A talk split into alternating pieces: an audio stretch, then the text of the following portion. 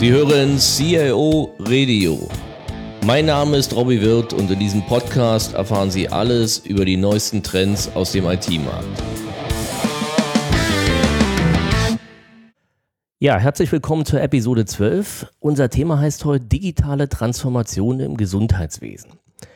Das Gesundheitswesen gehört zu den Wirtschaftszweigen, in denen die Digitalisierung zu besonders starken Veränderungen führt. Die Patienten erwarten, dass ihr gesamter Behandlungszyklus heute digital unterstützt wird. Aber auch die Fachhändler erwarten eine vollständige digitale Unterstützung aller bilateralen Geschäftsprozesse. Ohne entsprechende Softwareplattform und eine vollständige Integration in die bestehenden ERP-Systeme sind diese Herausforderungen kaum zu bewältigen. Viele Unternehmen aus dem Gesundheitswesen stehen dabei vor der Frage, welche Plattform ihre Anforderungen am besten erfüllen, sich aber gleichzeitig auch nahtlos in die bestehende ERP-Landschaft integrieren lassen. Mögliche Lösungswege, Fallstrecke und Erfahrung diskutieren wir heute am Beispiel der digitalen Transformation der Bauerfeind AG, einem Hersteller medizinischer Hilfsmittel wie Bandagen, Orthesen, Kompressionsstrümpfe und orthopädischen Einlagen mit mehr als 20 Tochtergesellschaften in 70 Ländern und mehr als 2000 Mitarbeiter. Und unser Gast heißt Lorenz Müller, der CIO der Bauerfeind AG. Hallo Lorenz, herzlich willkommen. Wir beide sind per Du, weil wir kennen uns schon viele, viele Jahre. Ich freue mich, dass du Zeit gefunden hast. Ich glaube, wir fangen einfach mal an. Erzähl vielleicht mal ein bisschen was zu dir und deiner Geschichte. Viele kennen dich ja, aber vielleicht trotzdem noch mal so die wichtigsten Eckpunkte. Ja, gerne, Robby. Also äh, schön, dass ihr äh, auf mich gekommen seid als Interviewpartner. Ist eigentlich nicht naheliegend, denn ich bin ja ein digitaler Dinosaurier. Ich bin schon seit äh, mehr als 40 Jahren im Geschäft, habe IT von der Pike aufgelernt, gestartet als Operator bei einer Metro, äh, weiter vorangegangen, letztlich beim wissenschaftlichen Springer Verlag äh, die kommerziellen Systeme betreut, Projektmanagement und bin seit mehr als 27 Jahren als CIO tätig für namhafte gehobene Mittelständler und äh, seit einigen Jahren bei der Bauerfeind AG, wo neben den traditionellen Schwerpunkten Geschäftsprozessoptimierung, ähm, ERP-Systeme, ähm, Unterstützung aller äh, Gesellschaften auch ganz klar der neue Schwerpunkt, äh, das Geschäft zu verändern, die Digitalisierung zu treiben und die Prozesse dort zu optimieren, reinspielt und einen neuen Schwerpunkt bildet. Kommen wir mal zu dem ähm, eurem Projekt, über das wir ja reden wollen, E-Commerce, Gesundheitswesen oder Digitalisierung, das hat ja viele Facetten. Vielleicht, wir haben uns ja im Vorfeld schon unterhalten, da fiel auch der Begriff Patient Journey, also Patientenreise oder was man so gemeint unter Customer Journey kennt. Kannst du vielleicht da noch ein paar Worte zu sagen, bevor wir zu der, zu der eigentlichen Plattform kommen, sodass jeder auch so ein bisschen versteht, äh, was so die Verantwortung oder aus dem Patientensektor, aber auch aus dem Fachhändlerbereich sind? Ja, also ich äh, hole noch ein bisschen weiter aus. Ähm, letztlich gibt es äh, diverse mittelständische Unternehmen in dem Medizintechnikbereich, die sich an den neuen Heranforderungen der Digitalisierung ausrichten. Und wir versuchen halt äh, unsere Marktposition, unsere ähm,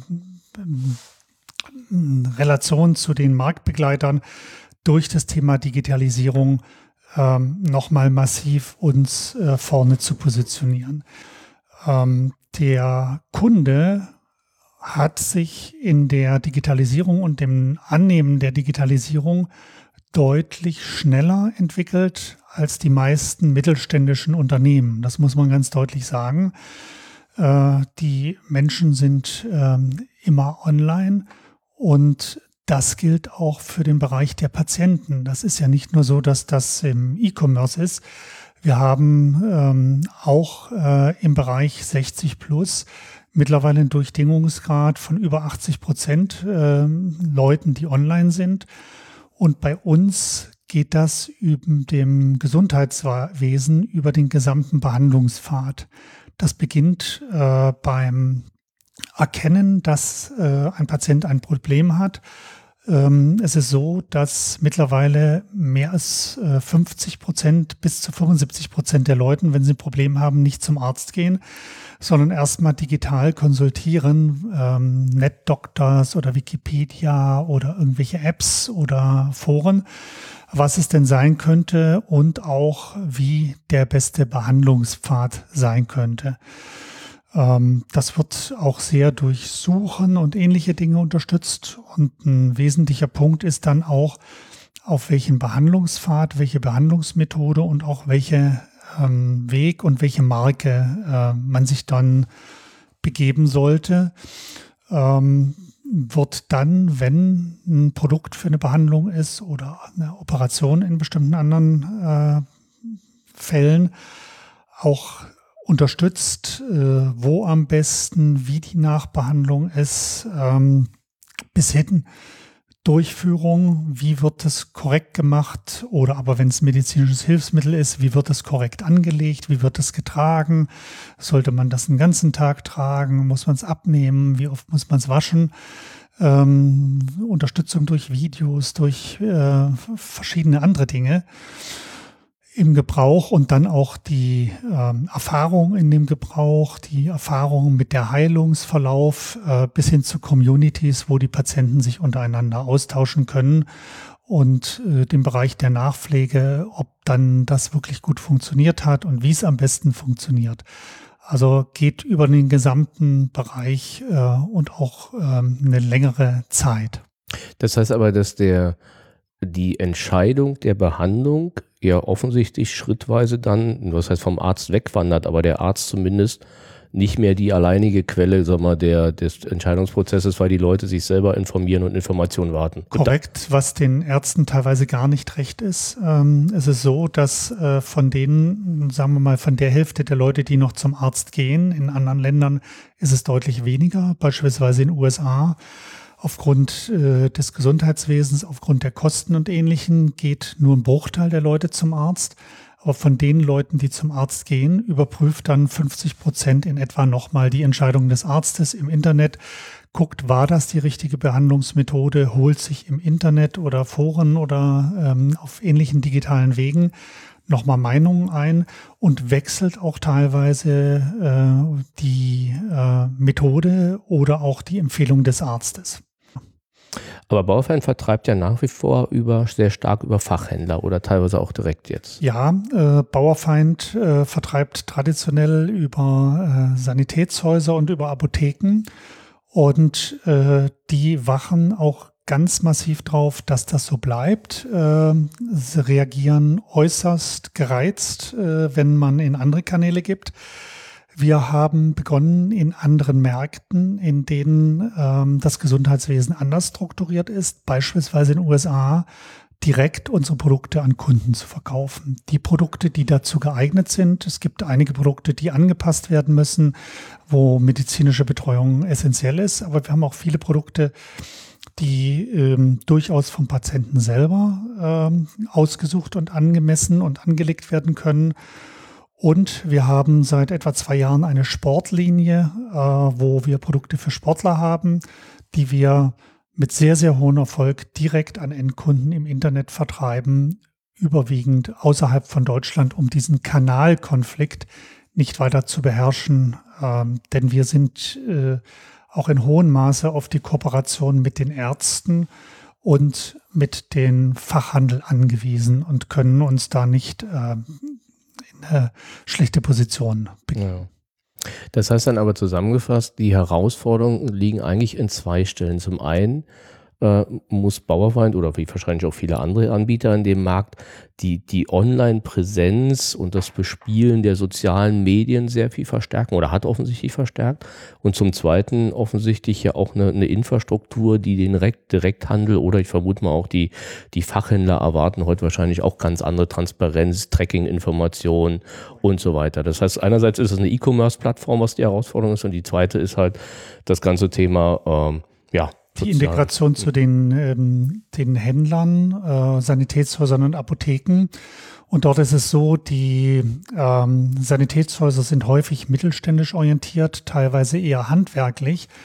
Und ähm, das Vermitteln von Know-how, äh, Unterstützung bei der Behandlung ist ein ganz, ganz wesentliches Element, dass wir auch unsere Sanitätshäuser, Händler unterstützen digital. Wir haben Präsenztrainings bei uns im Hause. Wir unterstützen das durch elektronische Trainings. Wir haben Tutorials, wir haben Hilfen, Denn in so einem klassischen Sanitätshaus gibt es mehrere Hersteller, mehrere Produkte und äh, auch dort müssen wir optimal unterstützen, bis hin zum Bestellprozess. Ähm, wir haben Stand heute in Deutschland 34 Prozent unserer Bestellungen online direkt von den Sanitätshäusern plus bei den Großkunden EDI. Ähm, und äh, wir unterstützen in vielfacher Weise diese Partner.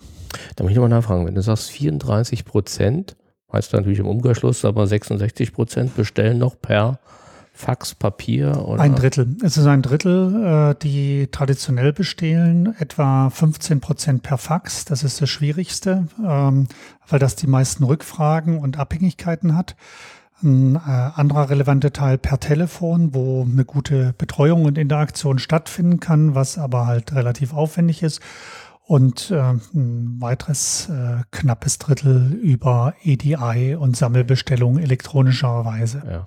Und die, mal gut, die Telefonbestellungen gehen wahrscheinlich direkt ins System rein. Und die, die gehen direkt ins System. Und die genau. Faxbestellungen genau. werden dann bei Bauerfeind transformiert und gehen dann in den elektronischen genau. Prozess Nachprüfung, rein. Nachprüfung, wobei ein Teil der EDI-Bestellungen, ein kleiner Teil, auch ähm, ähm, auf Plausibilitätsprüfung geht und erstmal auf Sperre läuft denn wir haben ähm, ein hohes Maß an individualisierten Produkten, Maßprodukten, äh, wo auch viele Plausibilitäten sind, dass äh, manche Produkte in der Art, wie die Bestellung erfolgt, nicht äh, produzierbar sind oder aber keinen Behandlungserfolg machen. Ähm, das ist schon eine recht komplexe Materie. Ja, Lorenz, dann lass uns doch mal zur Technik kommen. Vielleicht können wir erstmal damit anfangen, dass du vielleicht beschreibst, welche E-Commerce-Plattform ihr betrachtet habt, was so ein bisschen die Unterschiede waren und für welche ihr, welche Lösung ihr euch letztendlich entschieden habt und vor allen Dingen auch warum. Ja, gerne, Robby. Ähm, zunächst mal, ähm, E-Commerce ist eigentlich ein bisschen eng, weil, wie wir schon kurz ausgeführt haben, geht es eigentlich wesentlich weiter vorne los bei der ähm, Initiierung zu schauen, was für ein Problem hat der Patient, wie kann man das lösen. Das sind dann eher Marketing, ähm, Wissenssysteme, Content-Systeme und ähnliches, die natürlich nach dem breiten Verständnis auch heute ein Teil des E-Commerce-Systems sind, bis hin zu Tutorial, e äh, Entschuldigung, äh, Tutorials, äh, Social Media Plattformen, Communities, Unterstützung, die aber integriert laufen müssen, äh, bis hin zur Integration in CRM und ERP-Systemen. Ja, wenn wir einfach mal drei, vier Jahre zurückgucken, äh, dann hatten wir bei der Bauerfeind AG eine relativ äh, heterogene Landschaft im E-Commerce. Bauerfeind war im B2B schon mit einer der äh, Pioniere. Ähm, aber die ähm, Landschaft war vom Hersteller abgekündigt, äh, war fragmentiert, äh, war nicht entwicklungsfähig und hat alles das, was man heute im E-Commerce braucht, äh, beispielsweise eine gute Unterstützung mobiler Anwendungen mit unterschiedlichen ähm, Formaten, ähm, die nahtlos unterstützt werden, ohne Zusatzprogrammierung nicht realisieren können. Wir haben uns umgeschaut, ähm, was für Möglichkeiten es gibt. Und wie gesagt, ähm, von den Heranforderungen war es, nicht nur einen Webshop aufzustellen, äh, sondern auch die Integration in Lagerverwaltungssysteme, die in den Ländern auch unterschiedlich waren. Eine SAP-Integration war ein wesentlicher Punkt, wobei das war eins der Learning der Vergangenheit. Diese Integration sollte nicht so eng sein. Das bisherige System funktionierte nur, wenn SAP ERP auch funktionierte. Und E-Commerce ist 24 mal 7. Ähm, und bei Systemupgrades und ähnlichen konnten damals im E-Commerce da nicht bestellt werden. Das heißt, eine lose Integration, die ähm, immer, wenn es SAP ERP vorhanden ist, direkt darauf zugreifen kann und wenn nicht, das puffert und trotzdem Standalone funktioniert. Bis hin, ganz wichtig, ein PIM. Äh, Im E-Commerce äh, muss man heute, gerade wenn man sowohl Endkunden als auch Händler bedienen will, auch unterschiedliche äh, Informationsbedürfnisse befriedigen und äh, die entsprechenden Produktinformationen äh, nicht nur in Fakten, in Texten, sondern auch in Videos, Filmen, äh, Ton und Ähnlichen müssen auch äh, geordnet abgelegt wiedergefunden werden können, bis hin zu Produktbildern, ähm, Maßzeichnungen und Ähnlichem. Das heißt, ganz kurz, da muss ich mal zwischenfragen. Die, die, das heißt, die Produktinformationen und die Videos liegen jetzt nicht in einer separaten Webseite, sondern die sind direkt in der Datenbank in irgendeiner Form mit den genau. Materialstammsätzen, wahrscheinlich nicht im SAP, sondern außerhalb nein, verbunden. Die sind in dem äh, E-Commerce-System in einem sogenannten PIM, Product Information äh, Management System. Und äh, für ähm, etwas größere Dinge, wo ähm, beispielsweise für Fotos äh, und äh, Medien gibt es auch ein zusätzliches DRM-System äh, und Digital Rights Management, weil äh, Fotos ähm, in der Regel mit Rechteverwaltung sind. Die werden nur für eine bestimmte Zeit, für bestimmte Länder ausgesprochen und lizenziert. Okay. Aber die, äh, sag mal, die, der, die, oder die, das, das Key, oder der Key Identifier ist quasi die Materialnummer im SAP oder woran hängt das alles? Ähm, das ist letztlich eine Materialnummer, wenn man so möchte, ähm, wobei die Schwierigkeit darin besteht, dass wir nicht nur eine Materialnummer haben, sondern wir haben sehr viele individuelle äh, Produkte, Maßprodukte. Wir haben die nahtlose Integration, was auch eine Herausforderung in der Digitalisierung ist. Wir haben ähm, Messsysteme, die den Patienten digital vermessen die beispielsweise ähm, äh, ja, ähm, im Bereich der Fußorthopädie äh, Fußabdrücke machen können, Belastungszonen messen, im Bereich ähm, der Phlebologie direkt die notwendigen äh, Maße abnehmen können vom Patienten und zwar fehlerfrei und diese direkt und unterbrechungsfrei in unseren Online-Shop übertragen, ähm, einschließlich der notwendigen Patientendaten. Ah, okay. Ja, das heißt, wir haben, es gibt zwar, ja, wie sagt man, im Prinzip den Kompressionsstrumpf als, als, als Artikel, aber letztendlich oder eben die, genau. die Einlage ist dann sehr viel individuell. Genau, es gibt äh, Produkte, die im Standardmaßen sind, die für viele Behandlungsfälle gut funktionieren. Aber wir haben äh, beispielsweise im Bereich der Kompressionsstrümpfe eine Rate von äh, mindestens zwei Drittel, äh, die Individualanfertigungen sind. Und dort haben wir die digitale Integration nahtlos. Das geht dann weiter vom Messsystem über den Online-Shop äh, bis in die Produktion und äh, dem Bereitstellen eines individualisierten Strickprogramms, was genau auf diese Maße abgestimmt ist. Das muss neu gerechnet werden und entwickelt werden für jeden einzelnen Patienten, der äh, dort entsprechend Maßanfertigung hat. Nehmen wir vielleicht das Beispiel, weil ich glaube, das erklärt es eigentlich ganz gut. Wenn wir vorne anfangen, ich vermute mal, das Messsystem ist irgendein spezielles Messsystem für derartige Themen oder.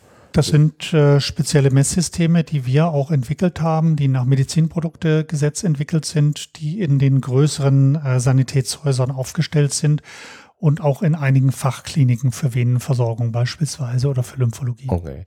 So, dann von da geht es quasi dann weiter in das in das E-Commerce-System. Korrekt. Was für eine Plattform habt ihr euch da entschieden? Ähm, wir haben uns letztlich äh, nach einem langen äh, Entscheidungsweg für das System Hybris entschieden. Äh, ähm, wir haben äh, vor vier Jahren die üblichen äh, Analysteneinschätzungen studiert, Forrester Gardner, haben dort festgestellt, dass IBM WebSphere, Hybris und äh, zum Teil auch die Oracle mit ihren Produkten in den ersten Leader-Quadranten sind.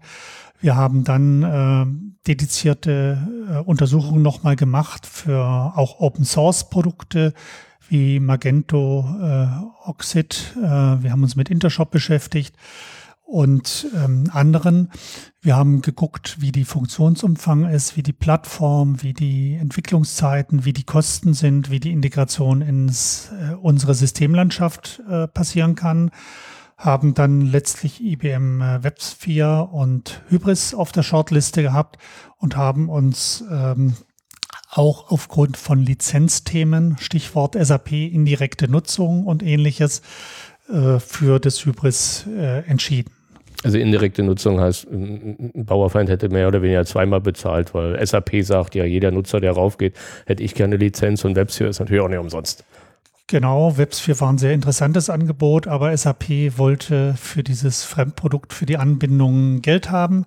Und äh, SAP hatte die Hybris gerade ein Jahr zuvor gekauft und damit war das ein SAP-Produkt, wo für die Integration keine zusätzlichen Gebühren anfallen würden. Ja, da kommen wir gleich nochmal zurück. Machen wir mal die Kette weiter. Jetzt unser Kompressionsstrom wurde vermessen, geht quasi in Hybris rein. Äh, was passiert dann? Dann geht es ins SAP ja. und wird ein Auftrag angelegt und wird wahrscheinlich. ein Auftrag äh, gemacht, wird das zuständige Maßprogramm dazu generiert, geht in die Feinplanung, geht in die Fertigung, wird dann äh, von der Fertigung nach Qualitätssicherungen ins Lager und wird von dort dann ausgeliefert, direkt in der Regel innerhalb von 24 Stunden, einschließlich Sendungsverfolgung, Anlieferinformationen, Rechnungsbeistellung und allem, was man so im kommerziellen Bereich kennt. Und das ist komplett SAP, also auch Produktion? Das ist dann komplett in SAP, okay. wobei äh, zum Teil, je nach Ländern, dann auch äh, das Produkt äh, dem direkt an den Endkunden geschickt wird, wenn es ein Maßprodukt ist. Zum Teil wird es äh, ans Sanitätshaus, wenn es also ähm, nochmal geprüft wird, der Sitz oder ein Produkt ist, was angepasst wird. Und das geht nach 24 Stunden raus? Das geht dann in der Regel nach 24 Stunden raus. Das heißt äh, Werktage oder sieben Tage die Woche? Werktage. Ja. Und, aber dann ist es ein Dreischichtsystem. Das ist ein Zwei- ja, bzw. Also, Dreischichtsystem, okay. je nach Auslastung. Okay. Wie lange hat das vorher gedauert, bevor das System so stand? also ungefähr ein Daumen ich bin noch nicht so lange also. im Unternehmen. Äh, ich habe mich mehr auf die Zukunft konzentriert, äh, auf jeden Fall deutlich länger. Und auch deutlich mehr Medienbrüche, Systembrüche, damit Fehleranfälligkeiten und ähnliches. Hm. Kannst du noch ein bisschen was zur Projektorganisation äh, sagen? Man, das ist ja ein Riesenthema, wenn das über, was ich, 70 Länder oder wo das überall ist. Ja, wir haben ähm, eine spezielle ähm, Projektorganisation gegründet, weil es geht ja darum, dass wir nicht nur die B2B-Plattform modernisiert haben, sondern wir haben ja auch einen neuen Vertriebskanal direkt zum Endkunden implementiert, beginnend mit dem Land USA. Wir haben die digitale Plattform für die Abbildung der Patient Journey hingestellt und haben das den Online-Shop ähm, als Aushängeschild von Bauerfeind gemacht. Das war bei einer B2B-Plattform nicht ganz so ausgeprägt gewesen. Das war mehr so als äh, tabellarische Auftragserfassung gesehen worden. Wir haben das Projekt in fünf Teilprojekte geteilt. Ähm, einmal den Teil PIM, äh, der eben entscheidende Bedeutung hat, insbesondere weil man einen Endkunden nicht mit medizinischen Fachbegriffen äh, ansprechen kann, die er nicht versteht. Dann den, die Erneuerung des B2B-Shops, der ja in einer bestimmten Art äh, schon bestand für Serienprodukte. Dann der neue Vertriebskanal B2C, beginnend mit USA. Dann den Bereich Maßprodukte, wo eben die Integration mit den unterschiedlichen Messsystemen aus unserem Hause, aber auch von Wettbewerbern ähm, geregelt werden musste. Und dann galt es auch, den Teil der Messtechnik, äh, Messtechnik-Applikationen äh, neu zu entwickeln in dem Bereich dieses E-Commerce-Projekts. Ähm, Im Projektumfang war ähm, zum einen das Hybris-System, dann aber auch ähm, die ähm, Anpassung im ERP und auch die Ablösung des alten äh, PIMS und des alten MAM-Systems was Standalone war. Ähm, wir haben uns dazu entschieden, die vorhandenen Hybris-Acceleratoren zu nutzen, nachdem wir von einigen Anbietern angeboten hat, Angebote hatten für eine Realisierung, die bei dem Mehrfachen eines IT-Jahresbudgets der Bauerfeind AG lagen ähm, und sehr individualisierte Ansätze gehabt hätten. Die äh, Hybris hatte uns gesagt, so ein Accelerator hat schon relativ viel äh, Know-how drin, hat schon relativ viel Funktionalität drin, unterstützt schon relativ viel. Also haben wir diesen Ratschlag gefolgt, haben uns dort auch drauf ähm, fokussiert. Allerdings im Detail feststellen müssen, dass die Acceleratoren von Hybris für die Verkaufen von optischen Produkten, Kameras äh, designt sind und das war nicht ganz unser Geschäft und hat dann doch etwas mehr Anpassungen bedeutet als das, was äh, ursprünglich mal angeplant war. Würdest du das n, trotzdem anderen CROs empfehlen, die Acceleratoren zu nutzen? Äh, wenn ein höherer Passungsgrad ist, auf jeden Fall, äh, weil ansonsten man in ganz enorme Aufwände reinkommt. Das Hybris-System, äh, wie im Übrigen auch andere E-Commerce-Systeme, äh, sind in der Regel kein Standard, außer man möchte wirklich nur einen Shop hinstellen, der aussieht wie ein Standard-Shop, dann geht das. Aber im B2B gibt es so viele Besonderheiten, so viele äh, Integrationsthemen, spezielle Preise, äh, spezielle Listung und Ausschluss und, und, und ganz viele Dinge, die ein Standardsystem so erstmal nicht abbildet. Und das ist schon sehr, sehr hilfreich, wenn man mh, sich auf Templates äh, schon mal zurücklehnen kann und darauf aufsetzen kann. Wie habt ihr Hybris generell, Hybris SAP-Integration? Ich meine, ist ja, meine Hybris ist ja ein riesen Hype-Thema, was ja auch zu den ja wahrscheinlich allseits bekannten Engpässen der Kapazitäten im Markt äh, betrifft. Aber wie habt ihr die, die Integration? Ich meine, klar, es wurde gerade erst gekauft, insofern vermute ich mal, am Anfang war die noch nicht so hoch, aber ja, äh, die ähm, SAP und Hybris haben sich zusammengesetzt und haben sich eine Kopplungstechnologie namens Data Hub äh, entwickelt, die weicht von all dem ab, was man bis bislang in der SAP-Welt an Kopplungstechniken kannte. Das war auch die Schwierigkeiten. Ähm, man hat ja sehr, sehr viele Daten, die äh, zwischen ERP und E-Commerce-System auszutauschen sind, von Stammdaten, Bewegungsdaten bis Lieferstati und, und, und. Ähm, Preisveränderungen, ähm, Artikelinformationen. Und äh, der Data Hub äh, war in der ersten Version nicht stabil und nicht performant. Ähm, das System Hybris ist in der Funktionalität sehr, sehr stark gewachsen, hat wesentlich mehr Leistungsumfang mittlerweile, als das vor vier Jahren der Fall war. Und wir haben relativ viel selber entwickeln müssen, was heute zum Teil schon im Standard drin ist. Hat das, hat das zu zeitlichen, wahrscheinlich Budgeterhöhung geführt, vermute ich mal, auch ja. zu zeitlichen Beschränkungen? Ähm, insbesondere die zeitliche Dimension haben wir ähm, einige Themen äh, unterschätzt. Wir wussten, dass wir einen ehrgeizigen Plan haben, ohne Puffer, ohne ähnliches. Es sind Projekte im Unternehmen dazugekommen, es sind Engpässe. Es ist ja nicht ein reines IT-Projekt, sondern ein Projekt, was über alle Bereiche geht. Ähm, andere Prioritäten, andere Schwerpunkte, personelle Themen und auch die Schwierigkeiten, dass die Umsetzung im Hybris deutlich mehr Know-how erforderte, deutlich komplexer und aufwendiger war als geplant. Zum Teil konnten wir das über die Verträge, die wir mit dem Implementierungspartner hatten, abdeckeln, zumindest das Finanzielle, äh, aber auch nicht komplett. Und wir haben letztlich die Projektlaufzeit verdoppelt. Okay. Hm. Wie viele Leute waren da ungefähr beteiligt? Ähm, äh, sehr, sehr unterschiedliche Phasen, aber ähm, in Summe rund äh, 15 Leute beim Implementierungspartner in Spitze ähm, und ähm, im Schnitt eher sieben. Und äh, auf unserer Seite auch ungefähr 15 bis 20 Leute und im Durchschnitt auch um die sieben, acht Leute. Das heißt, und jetzt habt ihr wahrscheinlich auch noch ein, ein, ein Hybris-Team aufgebaut, weil ich kann mir vorstellen, dass das ja viel kontinuierliche Pflege halt bedeutet ja, auch. Wir haben ähm, ein Team aufgebaut, wir haben das Know-how aufgebaut.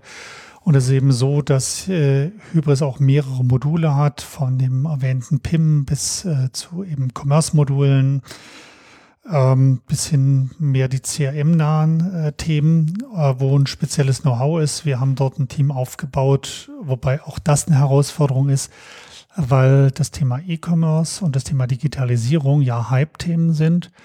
Ähm, auf der anderen Seite aber so eine Plattform auch ein tiefes Know-how äh, voraussetzt, um es wirklich gut und effizient bespielen zu können, äh, ist der Markt relativ eng. Wir haben dort auch zum Teil ausgebildet, äh, was auch zeitaufwendig ist. Ja, Mensch, vielen Dank. Vielleicht zum Abschluss noch eine Frage. Ähm, ja, immer so typisch. Was würdest du anderen CIOs raten, die ähnliche Projekte planen? Ich meine, du guckst jetzt so vier Jahre wirklich intensiver E-Commerce-Arbeit zurück. Äh, also sowohl vielleicht technisch, aber auch organisatorisch.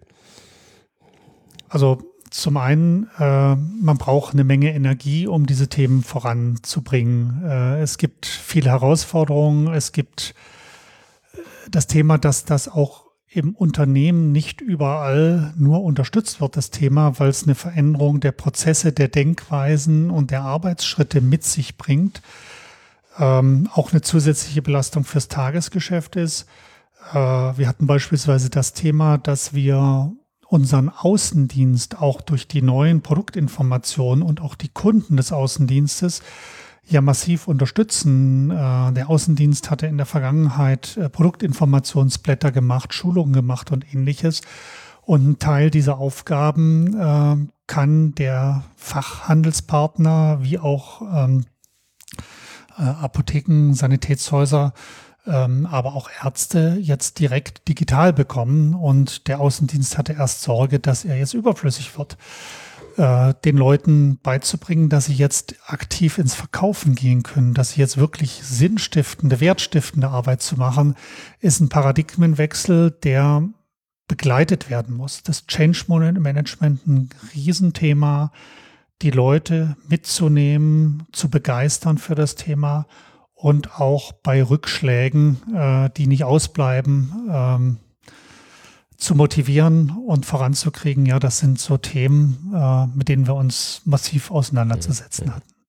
Würdet ihr euch für Hybris auch nochmal entscheiden? Ähm, schwierige Frage. Ähm, unter der gleichen Ausgangssituation hätte ich persönlich das Projekt etwas später gestartet, äh, um auf einen höheren Reifegrad des Produktes zu gehen. Und ich hätte, und das ist vielleicht auch ein Rat, nur mit sehr erfahren, erfahrenen Implementierungspartnern das Ganze gemacht, ähm, weil die Erfahrung zu deutlich schnelleren Realisierungen und deutlich weniger Irrwegen und Umwegen führt. Ja, damit sind wir am Ende unserer heutigen Podcast-Folge. Lorenz, vielen, vielen Dank für die ja, sehr detailreichen und sehr offenen Schilderungen eures Projektes. Ja, und für alle, die, die zuhören, wir hoffen, wir konnten Ihnen nicht nur einen Eindruck über die Digitalisierung im Gesundheitswesen geben, sondern auch die eine oder andere wichtigen Hinweis, Anregung zu der Verbindung von Hybris und SAP. Insofern freuen wir uns, wenn Sie das nächste Mal wieder einschalten. Mehr Informationen zu diesem Podcast finden Sie unter www.cioradio.de.